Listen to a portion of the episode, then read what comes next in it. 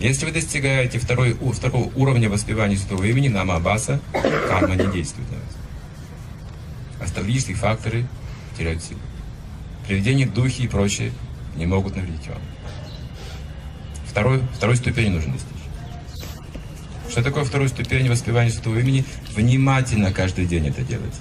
Вот это вторая ступень с усилиями. Есть радарная джапа, знаете, что такое? Хари Кришна, Хари Кришна, Кришна, Кришна, Хари Кришна. Радарная джапа. Есть пулеметная. Все, отчитал. Есть пикирующая джапа. Сейчас покажу. Садитесь. Омовение, все, одевайте одежду, чистые килки, ставите, видите, четко. Харе Кришна, Харе Кришна, Кришна, Кришна.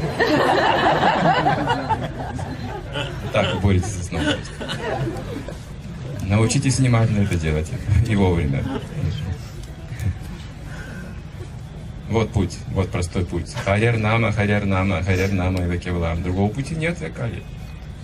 Только воспевание, только воспевание, только воспевание. Нужно принять серьезный метод. Поэтому все эти вопросы, которые вы задаете о карме, они не так существенны.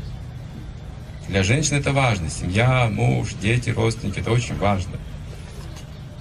Но если вы воспеваете свя- святое имя, это не так важно. Это судьба, ее все равно придется пережить. Что вы с этим сделаете? Не погружайтесь слишком в эти дебри. Уж что мы заслужили, то и получим.